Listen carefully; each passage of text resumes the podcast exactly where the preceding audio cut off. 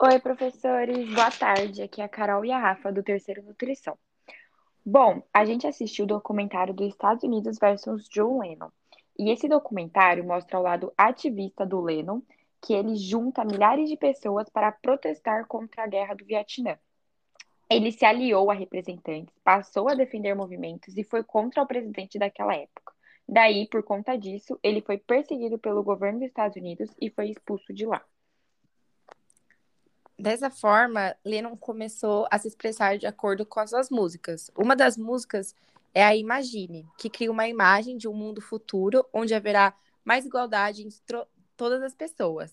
Nessa canção, Lennon nos propõe imaginar uma realidade onde não existem os grandes fatores que causam conflitos, sendo eles religiões, países, dinheiro. Na primeira estrofe dessa música, ele fala sobre as religiões, que usam a promessa de um céu e a ameaça de um inferno para manipular as pessoas e as ações delas.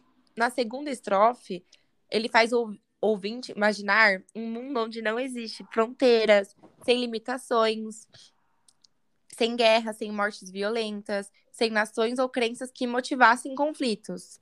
Na terceira estrofe, ele faz a sociedade imaginar um lugar onde não exista propriedade, nem o amor cego e absoluto pelo dinheiro, longe da pobreza, da competição e do desespero, onde não haveria mais fome nem ganância, e a humanidade seria deste modo como uma grande irmandade, onde todos partilhariam de um mundo de paz.